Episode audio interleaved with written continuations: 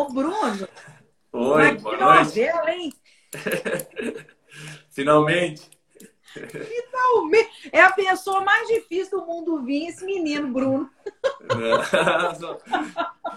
Acabou que Você tá bem? finalmente. Tô bem, tô bem. E aí, tudo certo? Tudo bem, tudo certo. Que prazer ter aqui você hoje para um bate-papo. E foi interessante que eu estava conversando com o Fabinho Góes agora. Vi. E coincidentemente é seu amigo, né? É, Vocês têm já, uma relação. Já nos, já nos cruzamos algumas vezes. Esse mundo do vinho permite esses, esses, essas amizades do vinho, né? E já tomamos é. bons vinhos juntos. O meu pai viajou com ele também. Eu não tive a oportunidade de viajar com ele, mas devo uma visita lá para conhecer a vinícola dele também. Ele já esteve aqui. Então, amigo, amigo ele... do, do mundo do vinho aí. Ele falou mesmo, viagem com teu pai. Seu outro, é. isso mesmo, falou, isso mesmo. E você, aonde você está? Que você está com esse lugar, esse, esse ambiente lindo atrás de você aí? Então, tô na adega aqui de casa, que é o lugar que eu a, adaptei para fazer as lives aí do, durante esse período, né? E que, que tem tudo a ver né, com esse momento. Então quer dizer que você tem até estúdio para lives, é isso então? Não, aqui, na verdade, o melhor lugar para se tomar um vinho aqui, para fazer a live para esse momento serve, né? Mas para se tomar um vinho é o melhor lugar aqui. É o melhor lugar, com certeza. Mas me conta, você tem só vinho da Dom Guerino aí ou você tem vinho de tudo quanto é lugar aí? Então, aqui acaba que é uma adega da família mesmo, né? Então tem muitas das safras antigas da vinícola Dom Guerino aqui, desde os primeiros vinhos que foram elaborados, as primeiras safras que a gente guarda com bastante carinho, que ainda era meu pai quem vinificava todos os vinhos, enfim. E também sempre tem, tem vinhos aí do, do mundo, vinhos de produtores nacionais. Nós somos produtores e gostamos de, de apreciar e, e, ver o trabalho de todo mundo também. Então, Lógico. somos Lógico. apaixonados, apaixonados e entusiastas aí para provar vinhos, muitos desses vinhos são trocados por produtores aí, que como o Fábio, como outros amigos do mundo do vinho, a gente acaba trocando vinhos para, enfim, ter essa oportunidade de conhecer o trabalho de todo mundo, né? Com certeza, com certeza. Bruno, a gente tem que agradecer a galera que está chegando, todo mundo prestigia, são, são pessoas que. Tem muita gente que está sempre por aqui, sempre prestigiando a gente, tem com certeza muitos dos seus dos seus uh, admiradores, uh, fãs dos seus vinhos aqui presentes, né, chegando. É interessante o que você está falando, porque é, é, eu estava assistindo uma live do Team Atkin, com quem até vou conversar no sábado, vai ser super legal. E a Gaia Gaia, italiana, dos vinhos, dos famosos vinhos Gaia, né? Do Ângelo Gaia. Ah, a Val Marina aí, querido, será que é o Marcos que está aí? Beijo. E ela estava falando que ela, ela é meio que relações públicas da família e ela viaja muito. Então ela falou que o melhor das viagens que ela faz não é bem, ok, ela distribui os vinhos dela, mas ela conhece o que todo mundo está fazendo. E quando ela conhece, ela tem contato, ela simplesmente leva para a Itália, leva para a vinícola dela o que ela vê de bom dos outros, que todo mundo está fazendo, né? Então isso é muito legal, né? Não é porque você, você tem que conhecer o que, a galera está fazendo, né, Bruno?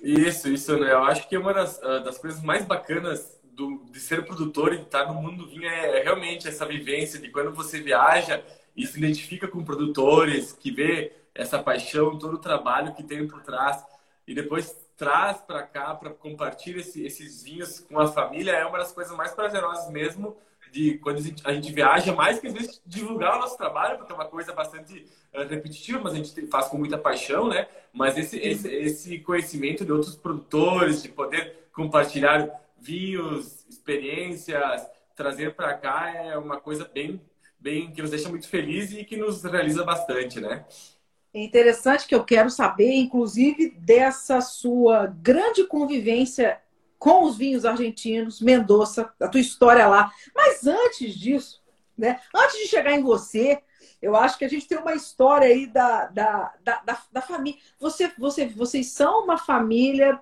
de, da, da, de tradição né, na viticultura, né? Conta um pouquinho dessa história da família aí. Então, vou fazer um, um resumo aí da, da, nossa história. A família Motter, que é o nosso sobrenome, é uma família que sempre trabalhou com vinhos e começou no interior de Caxias do Sul, né? Que é uma, é uma cidade que sempre foi tradicional elaboradora de vinhos, com o meu avô Guerino.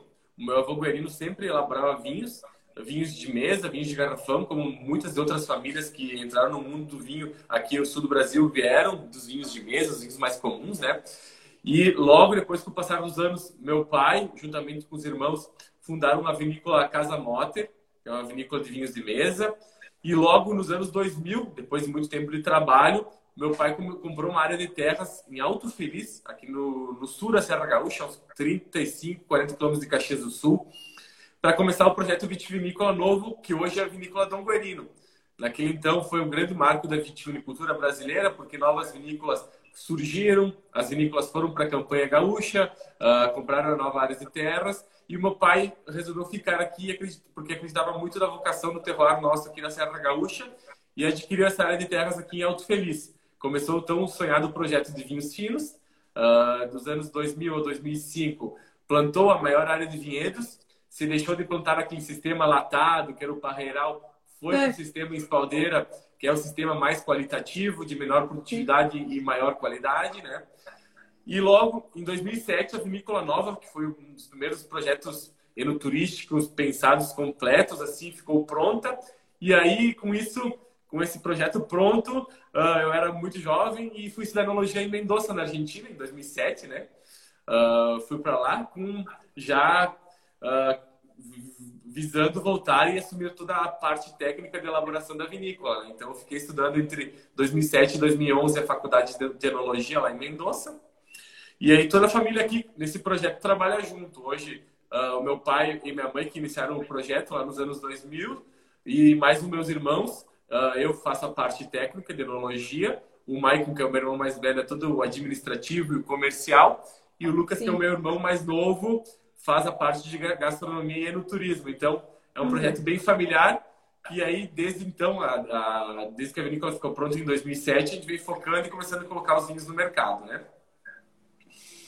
O, o, o, Bruno, o seu pai, olha a Gabriela aí, querida. Pô, Gabriela, pô, Gabi, parabéns pelo dia de ontem, pelo seu nível. Bom que eu posso te dar parabéns pessoalmente.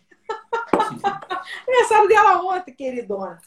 É, o, o, eu, eu ia perguntar, o seu pai, o Oswaldo, ele foi, Gabi, querida, prazer.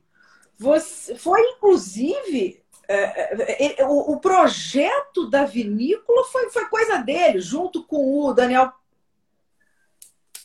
Não é isso? Isso. Isso. Uh, naquele então, lá entre 2000 e 2005, nós irmãos eram bem, bem jovens, enfim, iniciando na faculdade, não tínhamos real noção. E o meu pai, como toda a vida trabalhou com vinhos, desde a sua infância, com meu avô Guerino, né?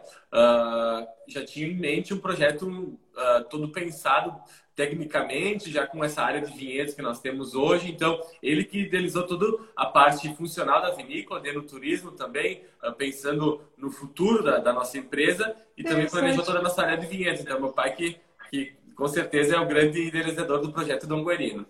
É interessante porque vocês pensaram essa, essa esse pensamento já com essa, com essa, com essa visão né, toda empre, empresarial, tanto na questão dessa logística da, da, da uva plantada e a rapidez com que ela chega na vinícola para ser processada e tal, e todo, e todo esse pensamento de, de, de, de, de, eno, de enoturismo também, né? Para receber o, o, o, turista. Então, isso, isso tudo foi de caso pensado. Exato. né? É, é um pouquinho da, da, da vivência, um pouquinho da característica do meu pai, que é pensar bem na frente, né? Talvez a gente não execute tudo no primeiro momento, mas se pensa bem lá na frente para ir executando em blocos, que é o que foi feito aqui na vinícola Dom Guarino. Uh, se iniciou com os vinhedos entre 2000 e 2005, depois veio a vinícola, aí 2005 2010, estruturamos toda a parte de vendas, tecnologia, e em 2018 nós finalizamos todo o projeto que foi uh, estruturar mais a parte de turismo que já tinha lá no projeto inicial, que era o restaurante, a nova loja com vista panorâmica para todos os vinhedos. Então, esses projetos pensados de forma, enfim, uh, bem técnica e de consciência, permitiram fazer um projeto bem sólido ao longo dos anos, né? E daqui para frente vem fazendo essas coisinhas aí também, já planejando aí os próximos 20 anos, né? Que já fazem 20 então... que nós estamos em Alto Feliz. Daqui a pouco a gente começa a planejar os próximos 20. Então, e aí eu quero saber um pouquinho do seguinte, porque aí você tem seu pai, né? Com essa visão já Ei, André! É, mais empresarial e tudo. E sua mãe? E a Salete? Qual é o, a, a, o papel da Salete nessa história toda? Então, ela entra aí como uma grande fortaleza, né? Por trás de todos, todos esses homens aí tem uma, uma mulher de fibra, né? A mãe sempre nos apoiou bastante, sempre foi a principal incentivadora do meu pai, sempre teve bastante garra né, e dedicação nesse projeto. Ela está também atua diretamente hoje, mais que tudo, na parte de, de enoturismo, ela está atuando bastante. Então, ela sempre foi o nosso suporte, fez com que também a família, todos os irmãos aí tivessem uh, profissões bem definidas, nos ajudou bastante nesse sentido. Então, ela é uma, uma mulher que sempre nos, nos guiou e nos ajudou bastante. É, Imagino. Imagino. Tão, tão, importante como meu pai no projeto é minha mãe também. Sim. Sim. E vocês são três meninos, né? Como você falou. É Bruno, Maicon e Lucas, não é isso? Isso mesmo. Isso você mesmo. é o mais velho, Bruno? Eu sou do meio. Eu sou do meio. Do meio. É. Tá. No caso, a enologia foi mesmo só uma escolha sua? E foi uma escolha assim. Engraçado que eu fiz a mesma pergunta.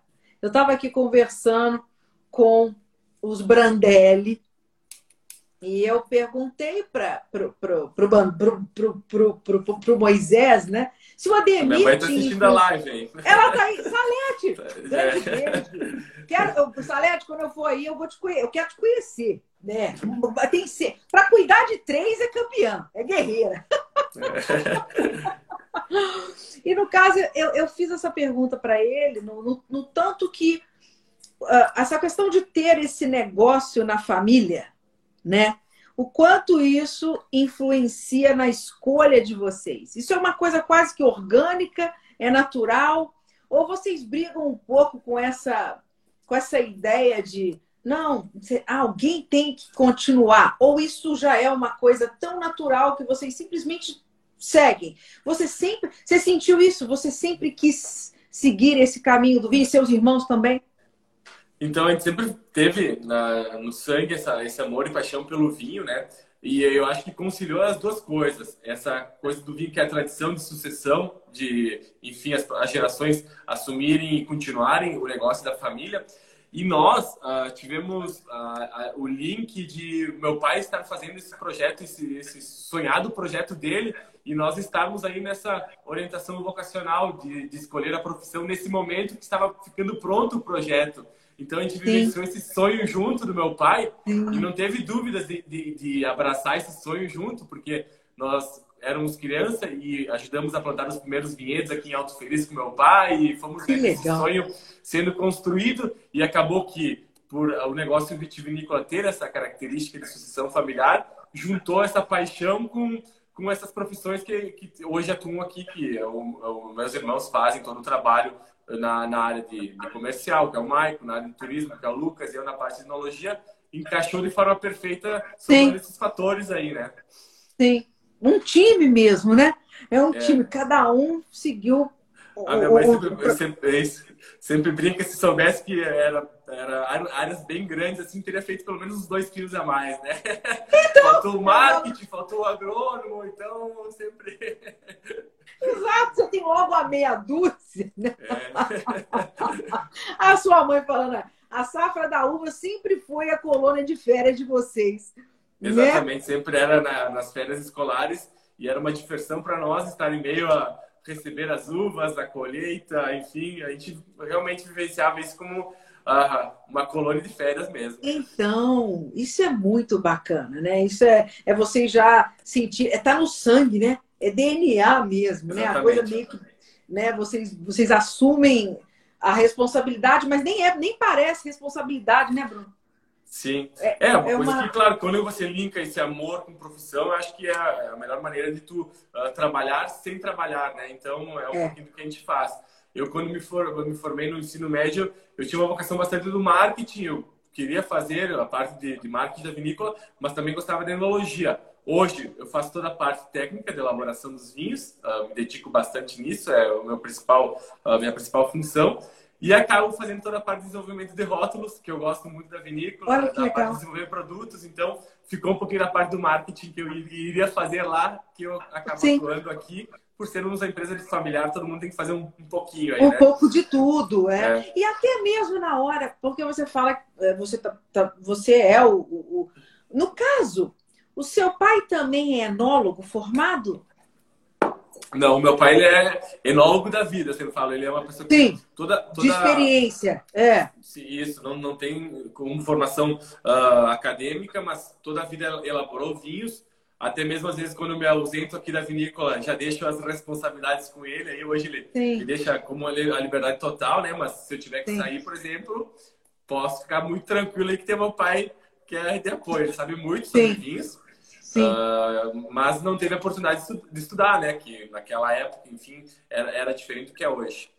Mas eu estou te fazendo essa pergunta justamente para saber com relação a essa decisão técnica né, do vinho. É claro que você é o mais eh, gabaritado, vamos assim dizer, para pra, as escolhas, mas na hora da decisão, de um blend, do, da hora que vai se engarrafar, você todo mundo opina. Seus irmãos, sua mãe, seu pai, vocês têm um pouco dessa de todo mundo te ajudar nessas escolhas ou, ou não? Então, eu, eu, claro, tenho total liberdade para elaborar os vinhos, enfim, mas eu gosto muito sempre e compartilho as opiniões deles, né? Uma pessoa e, e mais pessoas, enfim, tem mais ideias e mais opiniões sobre o vinho, então eu uso da minha família com isso, às vezes Uh, talvez não seria o momento certo, mas nos almoços, nos jantares, a gente Sim. larga o vinho nas mesas e sente a opinião antes de garrafar, antes de colocar em barrica, uh, pedindo as percepções de cada um. Uh, enfim, acabo degustando bastante com eles, eles me ajudam bastante nesse sentido também. Então, não é só eu que assino os votos, mas tem toda a família que dá dá os pitacos por trás ali também. Sim, isso é legal, né? Porque todos vocês entendem e, e conhecem e tem isso, e é uma ajuda, né? É legal você poder contar com eles, né? Não ficar com, essa, com esse peso todo sozinho nas costas, sei lá. Não, exatamente. Uh, uh, o degustador às vezes não está num, num dia 100%, às vezes não tem percepções que um outro tem sobre o vinho, Exato. né? Então é, é muito importante degustar com mais, mais que uma pessoa. Exato. Ô Bruno, e por que você escolheu a, a fazer a enologia em Mendoza? Qual foi esse. Por que essa escolha? O que, que pesou? Então, ah, naquele então, foi em 2007 que eu fui para lá. Uh, o meu pai uh, sempre uh, e minha mãe sempre foram os motivadores, me motivaram bastante a, a ir para lá, para Mendoza, para realmente trazer novas experiências, trazer um novo olhar de, de, de, de de elaboração, de projeto vitivinícola, né? Então, mais que tudo foi ter uma experiência, trazer no, novos conceitos para a vinícola, para, enfim, somar ao projeto, né? Então, naquele então lá foi a Escola de Enologia da Argentina tem uma capacitação muito boa, tem a parte de gestão no quarto ano que não é só somente técnica e sim prepara o enólogo como um grande administrador da vinícola, né? Porque normalmente os enólogos são muito pessoas muito técnicas, sim. somente elaboram os vinhos, mas talvez não, não estão preparados para gerir o negócio. E lá a faculdade ela é bem preparada para isso e acho que ajudou bastante uh, e somou bastante ao projeto da família aqui, né? Então era uma das, das ideias principais de eu ter de eu ir estudar lá em Mendoza. Muito interessante isso. É aí é interessante, né? Você é a prova viva disso que a gente está falando, essa coisa de aprender com os outros, né? É, um é, tem um olhar, um olhar de outro panorama, né? Aqui Exato. aqui, a gente vem fazendo as coisas por muitos anos da mesma forma e quando você vai ver a, a, a enfim, o mundo do vinho de outra forma, você pode, pode uh, aportar em algo no projeto, né? Isso muito, muito se faz. Hoje, hoje os enólogos do Brasil fazem muito, viajam não só para aqui para a América do Sul, para a Europa, uh, para regiões um, grandes, pequenas, enfim, para trazer novas ideias, para, enfim, para uh, enriquecer em conhecimento toda a parte de, de, de vinícola, de enoturismo, de experiências, enfim, tudo que é voltado ao mundo do vinho, né?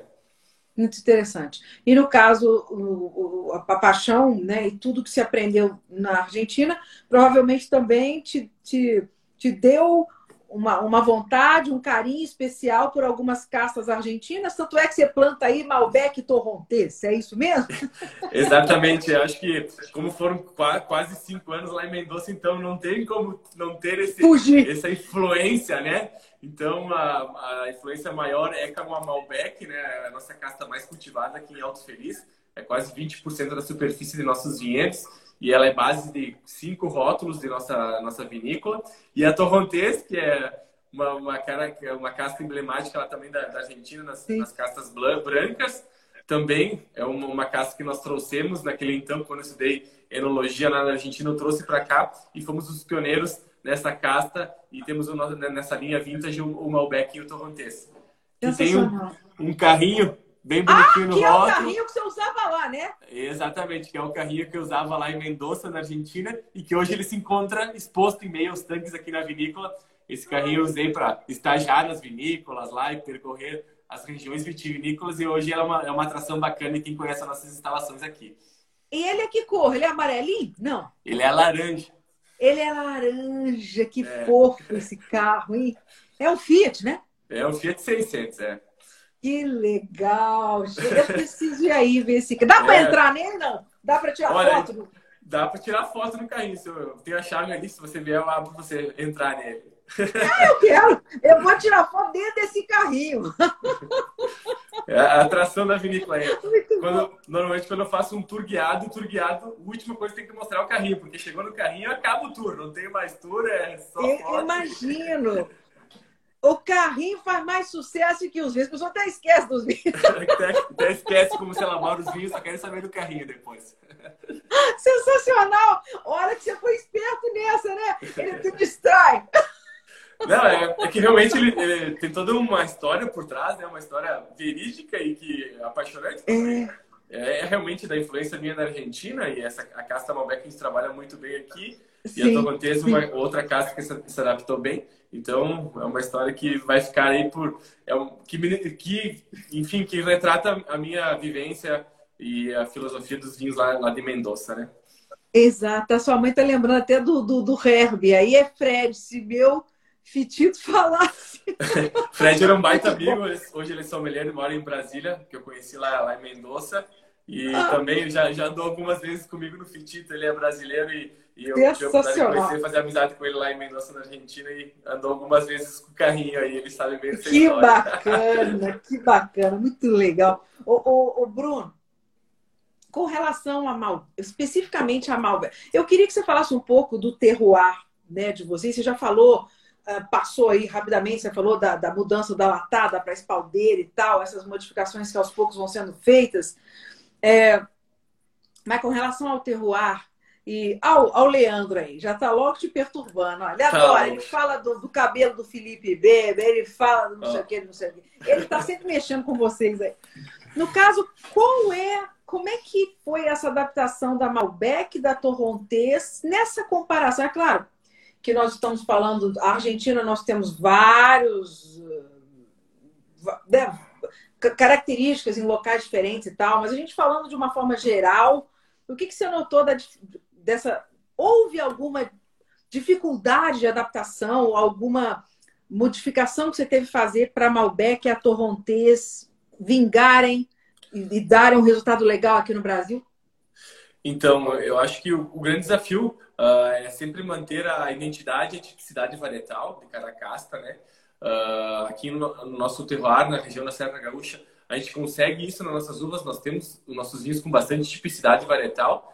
Uh, e comparando lá com Mendoza, enfim, as regiões vitivinícolas da Argentina, uh, aqui nós temos talvez a fruta fresca um pouco mais presente, lá eles têm a fruta um pouco mais sobrematurada por ser um clima de deserto, e a nossa acidez natural que faz com que o nosso vinho seja um vinho uh, bastante apetitoso, gastronômico, que talvez eles não uh, um pouquinho da diferença do que os, os vinhos lá da, da Argentina. Então, são vinhos que mantêm essa essência varietal, mas que dão um estilo da nossa região, da Serra Gaúcha, que são esse fator de fruta fresca, álcool, álcool bem balanceado, uma acidez num ponto ideal para se tornar um vinho bem gastronômico e que não deixa de perder, perder a tipicidade varietal, né?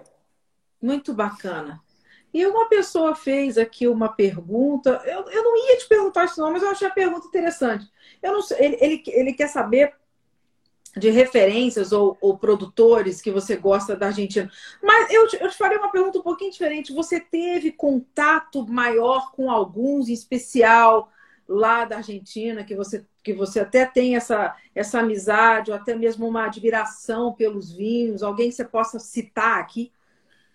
Então, uh, eu tive a oportunidade de, como aluno, os professores eram grandes enólogos lá da Argentina, enólogos da, enfim, a Chaval Ferrer, da Salenten, uh, enfim, até Catena, Renascer. Uhum. Então, tive, tive vários profissionais de contato, né? Hoje, esses profissionais foram que estão assumindo essas vinícolas foram meus colegas, porque já então... faz 10 anos que me formei, então tem colegas que assumiram essas vinícolas bastante uh, renomadas acabo que, que gosto de produtores tradicionais lá de Mendoza, assim, eu acho que tem belos produtores, gosto muito Rutine, Brescia, Chaval Ferrer, faz um belos vinhos, acho que são produtores que... Eu gosto muito do Gustavo, da Chaval, gosto muito ele, dele. Ele foi meu colega.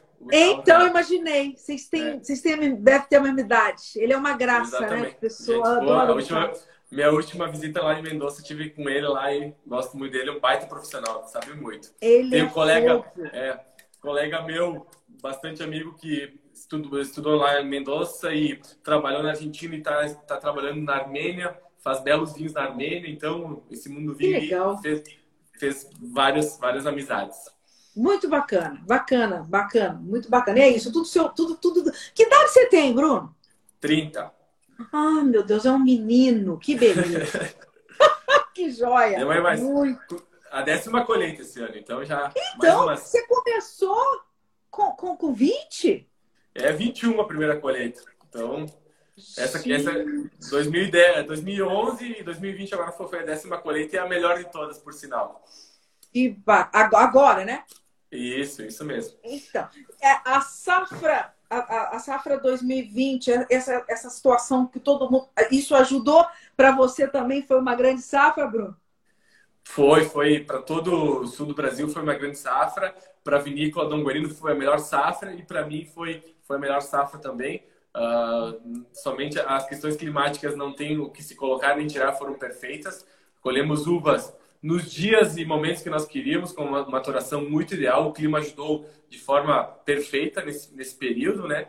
E todo, enfim, já fazem 10 anos que elabora, então não é, não é pouco. A tecnologia já ajuda mais, os investimentos para elaboração também foram maiores, não só na parte de vinhedos, mas também de vinícola, né? Então acredito que elaboraremos nossos melhores vinhos em 2020.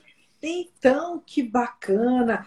É, eu, vamos falar um pouco. Eu, eu, te perguntei do, do terroir. Qual que você acha que, no, no, seu caso, em Alto Feliz, os seus vinhedos são todos aí, né? Em Alto Feliz. Sim. Qual é o seu todos. grande, qual é o seu grande, a sua grande vantagem? Qual é a grande qualidade do seu do seu terroir? Não, eu acho que uh, existem várias virtudes no nosso terroir. Nós estamos na encosta sul da Serra Gaúcha, então quem vem de Porto Alegre vai uh, seria a primeira vinícola a se visitar, quem sobe a Serra Gaúcha. E nós estamos numa posição muito privilegiada para o cultivo das nossas videiras, cada vez aprendendo mais, é claro. Mas o que diferencia aqui é que os dias são um pouquinho mais, mais quentes que em outras tá. regiões da serra. Acelera bastante a maturação das nossas uvas. Colhemos em torno de 10 a 15 dias antes que as regiões mais altas, e nos dão vinhos com bastante fruta. Eu acho uma fruta muito limpa, bem fresca, com uma acidez que a Serra Gaúcha nos dá e que dá um pouquinho do caráter dos nossos vinhos. Fora esse terroir, a gente também trabalha com umas castas que não são tão tradicionais, que é o caso da Malbec, aqui na Serra Sim. Gaúcha. A Teródigo é uma uva italiana Sim. que se adaptou super bem. A Taná vai muito bem em nossos vinhedos. Então, fora toda essa condição de, de terroir, também temos o nosso solo, que é um solo vermelho argiloso profundo, que é um, um solo que transmite bastante potência aromática e coloração aos nossos vinhos. Então, esses, essas coisas de vinhedo também nos permitem dar a, a nossa característica única aos nossos vinhos aqui de Alto Feliz, né? Maravilhoso isso. Você, tá, você já, já, pincelou um pouquinho o que, que, vocês plantam aí.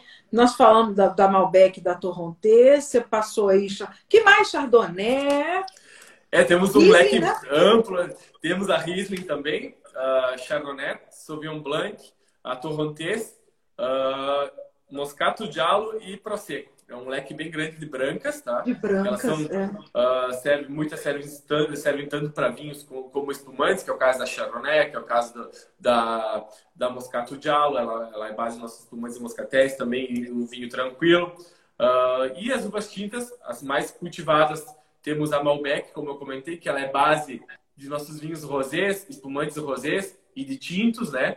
Uh, Taná, Teróldrigo, Merlot, Uh, plantamos também Cabernet Franc. Uh, essas seriam as nossas castas de, de, uvas tintas cultivadas aqui em nossos vinhedos Alto Feliz.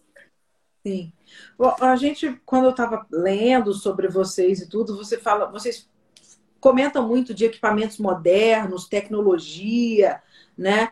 É, técnicas de vinificação. O que, que você tem assim que você considera uh, procedimentos modernos que foram assim que são muito importantes nessa, nessa nesse, nesse sucesso ou nesse produto final, né, no seu vinho, que, no, que você, no, no, vinho que você procura quando você produz, né? E eu queria até que você falasse também um pouquinho da sua política com relação à barrica de carvalho. Quando você usa, quando não? Como é que você faz com esse uso da barrica também? Então, a gente pode falar bastante de tecnologia, mas sem um, um, nunca podemos esquecer de uma bela matéria-prima, né? Eu sempre Boa. digo que 95% de um bom vinho é a uva. Por isso que os enólogos comemoram muito quando se vê uma grande colheita. Então, sinal que a natureza trabalhou, fez todo o seu esforço e nós, enólogos, temos, temos que manter todo esse potencial, né? Boa. Então, a parte interna da vinícola temos bastante tecnologia, mas todas as tecnologias para respeitar esse potencial de matéria-prima que a, que a natureza nos deu, que são as nossas uvas. A recepção das uvas, então temos, temos tecnologia de ponta, temos uh, esfriadores de vindima, toda como a vindima é colhida uh, no verão, os dias são muito, muito quentes, então refrigeramos toda a nossa vindima. Temos gerador de nitrogênio para gerar nitrogênio para proteger todos os processos dentro da vinícola para evitar oxidações. Temos prensas pneumáticas inertes para também proteger as oxidações. Filtração tangencial, máquinas de engarrafamento adequadas para inertizar também no invase. Então, todos esses, esses, processos aí são, são máquinas que, que ajudam a manter todo esse potencial das nossas uvas. E as barricas de carvalho, que aí já é um período depois da fermentação dos nossos vinhos, que também escolhemos barricas de carvalho sempre para preservar bastante essa identidade do nosso terroir, mantendo e preservando toda a integridade da fruta que se, se conseguiu durante todo esse, esse esforço de elaboração e esforço de manejo no vinhedo. Uh, trabalhamos com barricas, uh, maioria de carvalho francês, trabalhamos 225 litros, 600 e 2.500 litros das barricas de carvalho. Estamos partindo para formatos de barricas maiores, justamente para ter menos esse impacto madeira sobre o vinho e sim respeitar todo esse trabalho que eu comentei, né? E aportar tudo que a madeira uh, tem para aportar no vinho, que é a suavização e a complexidade do, dos taninos, preparar por um grande potencial de envelhecimento. Isso que a gente vem fazendo uh, uh, na parte de, de vinificação, né? Muito legal. Meu Deus do céu. Você tem. Você fala rápido, fala com propriedade, fala um monte de coisa, mas é um menino preparado danado. Sua mãe deve ficar é, morrendo de orgulho. Ah. Fala rápido. Né? Um pouquinho ansioso, um pouquinho ansioso. Não, relaxa, fica tranquilo. É, eu, eu, vou, vou, falar um pouquinho do, é, do, dos produtos assim é, em si, porque inclusive tem. Eu ia te falar uma coisa. Essa, como é que é a Dom Guerino em termos de distribuição no, no, no, país e tal? Porque você sabe que eu fico muito feliz quando. Aqui eu moro em Juiz de Fora. Oi, Lucinha, querida. É, e aqui a gente tem uma certa dificuldade de encontrar o, vinhos, vinhos brasileiros, no geral. Mas você sabe que tem uma linha sua, que tem um supermercado meu aqui que tem, que é, a, é os sinais. E isso é muito interessante. Isso aqui é um negócio, inclusive até esqueci que tinha. Você acredita que eu podia ter ido comprar um? Eu vou. pra lá, vai chegar aí para você, vai chegar aí para você. É, é porque foi, é o único que eu tenho, que a gente vê aqui. E como é Sim. que é isso? É, como é que a Dom, Dom Guerino está no Brasil, a distribuição? Onde é que você consegue chegar? Onde você... Tá certo que eh, agora com, com épocas de, de, de pandemia, você deve estar com um online bem forte, né, Bruno? É, tem a, a, parte de distribuição nossa online, o digital cresceu bastante, né? Porque é a, a ferramenta, enfim, que, que cresceu muito né, nesse momento de pandemia. Uh, nós estamos distribuindo em, em, em todo o Brasil, uh, muito focado em lojas de vinho, delicatessens. A linha Sinais é uma linha que a gente foca alguns mercados também. Não é fácil de encontrar, uh, enfim, em todos, todos os mercados, mas em alguns produtores, em alguns mercados parceiros entra essa linha de vinhos. Mas como o Brasil é muito grande, então a gente acaba escolhendo em algumas cidades alguns, alguns pontos chaves, alguns clientes parceiros que acabam trabalhando com nossos produtos, né? Uh, é claro que o vinho brasileiro ainda não não está presente da forma que deveria estar em todos os locais, mas a gente aqui no sul do Brasil vai fazendo um esforço para colocar devagarzinho o nosso vinho aonde se deve, trabalhando bem bastante em restaurantes diretamente, enfim, Sim. toda a parte de resorts, delicatesses, empórios, casas de vinhos, uh, em todo o Brasil e também exportamos os nossos vinhos uh, para alguns países. Vocês exportam, né, Bruno? Sim, tá. A gente exporta para alguns países. Os clientes mais ativos hoje está, por exemplo, mandando essa semana para o Reino Unido um pedido, que é um cliente que vem comprando todos os anos. Uh, do, um mês, mês passado foi para a Alemanha, os nossos vinhos. Então, para os Estados Unidos também já exportamos. Alguns países aí estão com Dom Marino nas cartas de vinho também. Muito, muito chique, meu Deus, que bacana. Muita gente aqui, quando eu, estou te falando exatamente dessa questão de, de, achar ou não em locais, muita gente falando aqui os locais que encontram nas suas cidades isso, e tal. É. Isso é bem legal. Vai colocando aí, gente, que quem tem sempre alguém da cidade, né, que, que, que, que, que acaba é, utilizando bem a informação aí, consegue achar seus vinhos, né? Isso é, isso é bem legal. Você tem espum vou, vou falar um pouquinho do, do, dos produtos. Os seus espumantes, uh, o seu espumante top, se a gente pode falar assim, é o Lumen, Bruno? É um dos espumantes da linha Premium, tá? É a linha Lumen, que são as garrafas uh, douradas, metalizadas. Eu até tenho uma aqui do lado, que é uma Ai, linha que, que coisa gente, linda! É, busca colocar as nossas melhores uvas, né? Mas elaboramos pelo método Charmat, que mantém bastante o frescor e um Charmat de maior maturação. Fica no mínimo ah. 12 podendo chegar até 18 meses de processo de elaboração no método Charmat. Uh, temos um Brut Rosé e um Brut Branco dessa linha, uh, uma linha que já foi premiada aí várias vezes no concurso espumante brasileiro como, como medalha de ouro, enfim, um espumante com muita elegância. E o nosso espumante top de linha é esse aqui que nós temos, uh, é o Blanc de Blanc Nature, que é um espumante que fica 36 meses sobre as borras em nossas caves, é um 100% Chardonnay. a sua mãe... Açúcar. Então, Sua é mãe... que tem bastante complexidade e estrutura. Vai lá. Sua mãe falou para você mandar vinho para mim. Eu acho que se eu puder escolher, pode ser o claro. Vale a dica, vale a dica.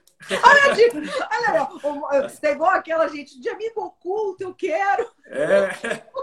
Melhor então, esse é... né? Então, aí é um Blanc de Blanc. Nat... Eu até te cortei. Um Nature, né? O que, que eu cortei? Mesmo. Não, é um espumante natura que nós se espelhamos bastante espumantes com muita maturação, mas que não tenham muita evolução, que é o caso dos champanhes, que às vezes ficam muitos anos guardados e essa evolução não é tão marcada. Então, ah, buscamos um espumante que tenha três anos de contato com nossas borras, mas que preserve muito o frescor, ah, além de tudo, né? Ele ficou com 92 pontos no Guia Descorteados desse ano, como um dos melhores espumantes nacionais.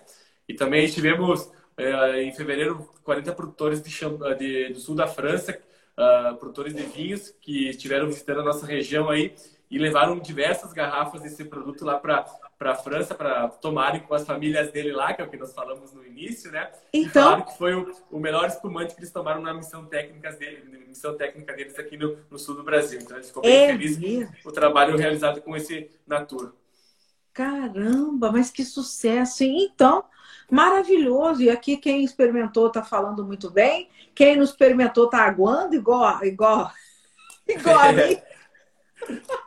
Deve ser realmente espumante maravilhoso, né? Espumante, espumante tem seu lugar, né? Você gosta, Bruno? Você pessoalmente gosta de espumante? Muito. Gosto e gosto bastante de espumantes que tendem a ser mais, mais secos, que é o caso do Extra Brut, o Natura, eu aprecio muito. Bacana. E aí você tem, da, das, do, da, sua, da sua linha de vinhos tranquilos, o que a gente pode chamar do, do, do, da linha mais básica é, os, é a linha Sinais? A linha Sinais é a linha de entrada, tá? A linha de São entrada. Os vinhos jovens, que nós buscamos uh, expressar bastante os sinais e a tipicidade de cada uva. São vinhos... Uh, temos uma linha boa de vinhos brancos, que tem o Riesling, Sauvignon Blanc, o Moscato Diallo, o nosso rosé Sinais Malbec, que é um rosé muito vendido.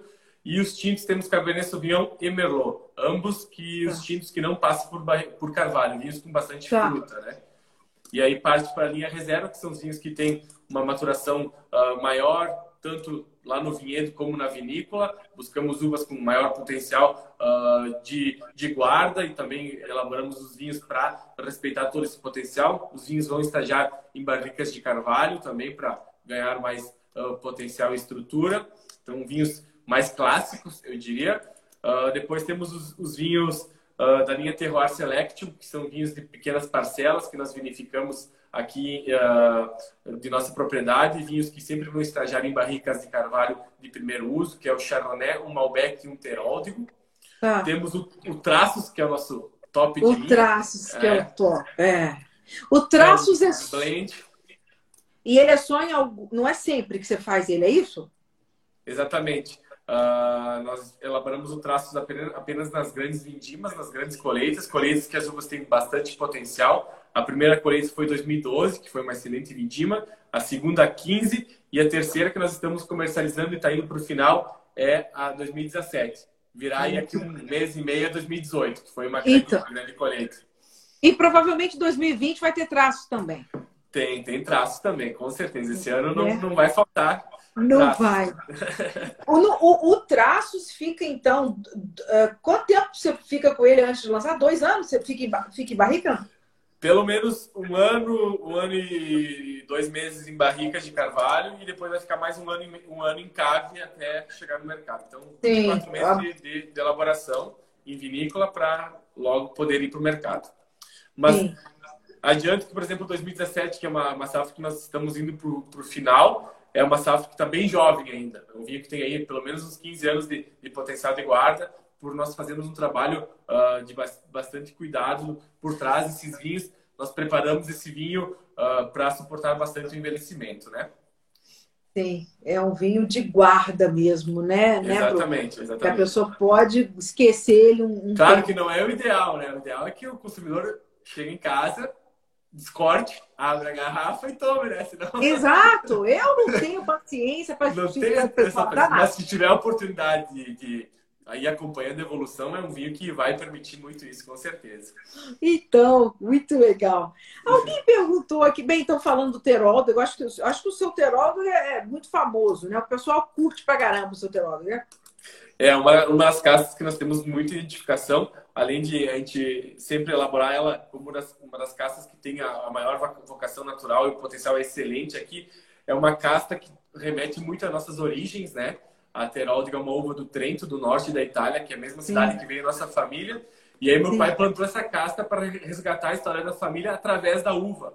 Então, ela, nós temos essa ligação carinhosa por ser, uh, por remeter aos nossos antepassados. Então, nós, nós criamos o ano passado esse rótulo, que é a origem Então, olha que coisa linda! É. Que é um, um mapa muito antigo que conta do Trento, está escrito pequenino, não dá para ver, Alto Feliz, o norte da Itália, o sul do Brasil, uh, em 1880, que foi o ano da migração de nossa família aqui para o sul do Brasil. E a Tiroldigo está em ouro porque significa Tirol, que é a parte região norte da Itália lá. Dego, ouro do Tirol significa o nome dessa, dessa casta. Que coisa fina. Quem, bo quem bola os. Ah, é você que você falou, né? Os rótulos? faço, é, faço bastante parte dessa, dessa elaboração dos rótulos aí. Do Tento colocar, transmitir toda a parte de elaboração, enfim, a dedicação por trás e contar essas histórias verídicas por trás de cada produto, né? Então, muito bacana, muito show, muito show mesmo. No caso, então, esse o vintage você mostrou, mas você mostrou antes, mostra o pessoal aí. O, o vintage. É. é... Olha lá, gente, esse é uma graça, é uma graça o rótulo. Mulher é. compra, mulher compra muito pelo rótulo, pelo menos pela primeira vez. É, esse é o nosso vinho mais vendido da vinícola, o Vintage, que é um, conta a minha história em Mendoza e a próxima semana está engarrafando a safra 2019, já, uma safra que foi muito que boa para nós também bacana. E essa aqui é a garrafa. é a garrafa da primeira safra dele, que é 2014. Foi a primeira safra do Malbec Vintage. Olha que legal, que bacana. Esse é lindo, lindo mesmo. Lindos vinhos e os rótulos são, né? E você tem. Ah, você falou, ah, e o El Gaúcho? Gaúcho? El Gaúcho? Isso aí, tenho. Eu gosto de trabalhar bem esses vinhos conceito, que é o caso do Malbec Vintage, o Terol do que eu mostrei. E tem esse aqui que é o El Gaúcho. Tá, El, El Gaúcho. Ah. Uhum. Uh, o gaúcho é o personagem que faz o churrasco como ninguém, né? E o taná ah. É a uva ah. mais indicada para usar com um bom churrasco. Daí surge todo esse esse link taná, gaúcho e churrasco. A gente criou um vinho para ser harmonizado com churrasco. Um churrasco. E no ano de 2017, uh, na avaliação nacional de vinhos, uh, que se faz todo ano em Bento Gonçalves, foi o tinto mais pontuado do Brasil. Foi o tinto mais pontuado entre todas as vinícolas uh, que apresentaram os vinhos nesse, nessa avaliação. E nesse então a gente fez uma elaboração, uma vinificação, escolhendo a parcela do primeiro vinhedo que meu pai plantou aqui em Alto Feliz em 2001. A parcela mais antiga de Taná, vinificou ela por separado e fermentou com leveduras indígenas, autóctones, para expressar bastante o nosso terroir. Acabou que realmente surpreendeu muito o potencial dessa casta e surpreendeu muito na elaboração e criamos todo esse vinho por trás desse, desse projeto também. Que bacana! E aí é, e ele é mesmo um, um companheirão para o churrasco. Exatamente, o Taná é uma casta que nós apostamos muito aqui, ela tem uma vocação muito boa. Ano passado, na avaliação nacional de vinhos, novamente ficamos com um Taná com o tinto mais pontuado do Brasil. Então, Mas além olha. da Terol, da Malbec, a Taná é uma casta que ela entra aí como uma das, dos, dos pilares dos grandes vinhos nossos aqui de Alto Feliz. Que bacana! Nossa, muito legal. Então, aí agora, pode, pode querer todos, não? Ha! Pode, pode. Tá aí. Tem, tem vinho para todos os momentos. Tem o vinho então, culinária italiana, tá? Uma boa pasta, uma boa pizza, que é o teródromo. Tem o, então, o vinho para o churrasco, que, que é o El Gaucho Taná. Então, tem o, o Malbec aqui para uma empanada da mendocina. Então, e não esquece do espumante. Que, é, que, e fora né? é, é, isso outros mesmo. aí ô, ô, Bruno, é dessa questão de casta. Ah, ah, tem um outro que eu anotei também, que é o avio, tá certo isso? Avio? O avio é a nossa linha de entrada, são vinhos jovens que levam uma, uma adição de açúcar para aquele consumidor que está entrando no mundo do vinho. Então, é sempre uma grande porta que nós indicamos para os consumidores que às vezes não estão preparados para os vinhos de maior estrutura sim. e complexidade. É, sim, é a nossa linha sim. de entrada. E vocês fazem então? A porta para o mundo dos vinhos para muitas pessoas, como o espumante Moscatel, que é um espumante super fácil, que muita gente que às vezes não teve, uh, não, não tem aquela frequência de se consumir o vinho, vai se tornar uh, bastante uh, familiarizado com, com essa bebida, né? Sim, sim, eu acho que eu estava conversando com o Fabinho exatamente isso.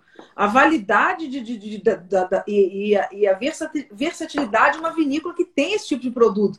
Porque, afinal de contas, dá para dá atender todos os gostos, né, né, Bruno? Exatamente. Eu sempre falo que o, o mercado consumidor é uma, uma bola, né? Vai, sempre vai entrando gente nesse, nesse, nesse globo. Então, tem que ter uma entrada. A entrada do mundo vinho, você não pode colocar um Traços, um Tanar, Gaúcho, que são vinhos super encorpados. Tem que colocar vinhos mais fáceis.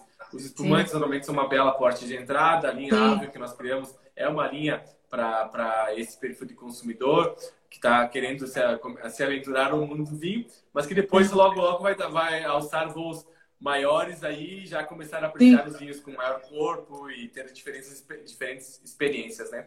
É, porque o paladar vai aprimorando, vai mudando. Vai né? mudando. E aí a pessoa. Dá para tem... ver por nós, né? Às vezes somos de fases, às vezes nós gostamos dos vinhos mais encorpados, às vezes dos vinhos mais antigos, mais jovens. Então é muito do paladar, é uma coisa que sempre vai. É vai... cíclico e imutável. Sim, exatamente, exatamente.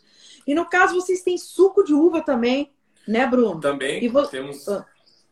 temos, temos suco de uva, um suco 100% integral, que é um, uh, enfim, para quem quer, quer ter todos os benefícios que tem a uva e às vezes não quer ingerir o álcool, não está no momento que possa ingerir o álcool, tem o suco de uva também.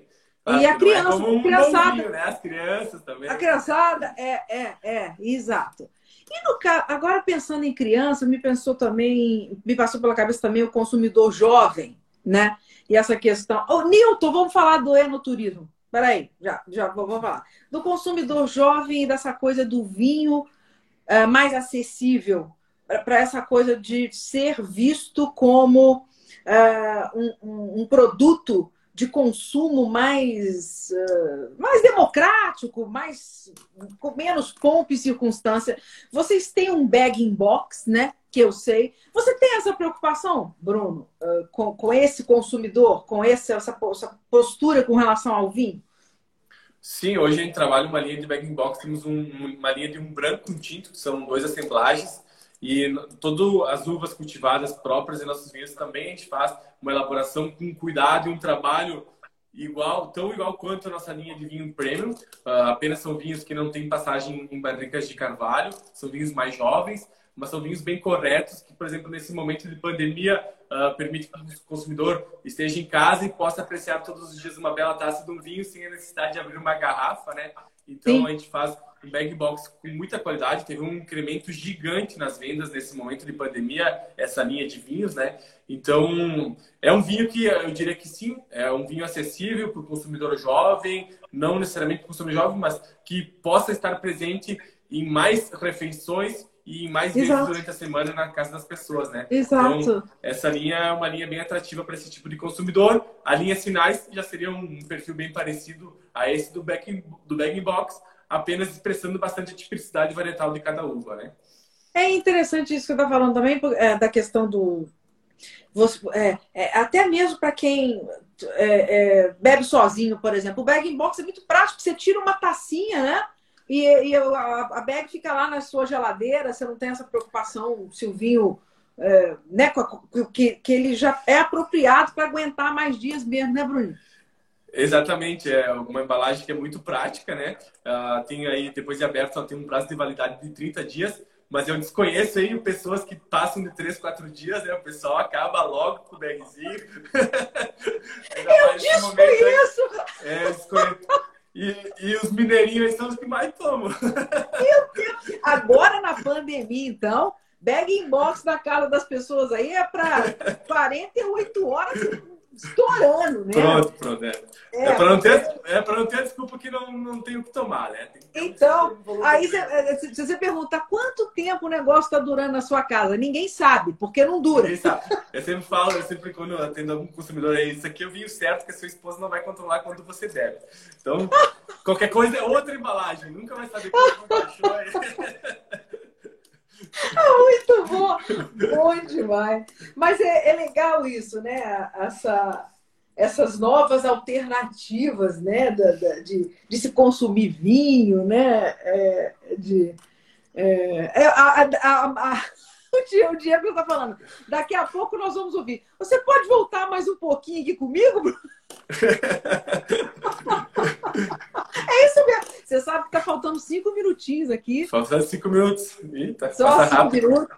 Passa, não passa. Passa rápido, passa rápido. E se você tiver disponibilidade de voltar mais um bocadinho, eu preciso mesmo, porque senão eu fico sem fazer minhas perguntas e tal. E eu quero conversar com você mais um pouquinho é, da, sobre o enoturismo, que já perguntaram, algumas coisas aí, alguns planos pós-Covid. Você, você pode voltar?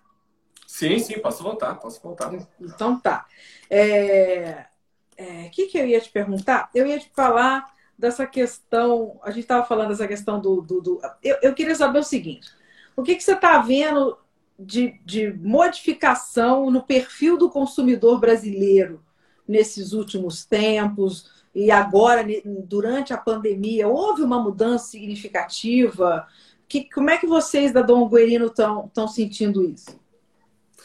Eu acho que uh, o consumidor uh, cada vez está mais uh, conhecendo sobre os vinhos, está se aprimorando cada vez mais.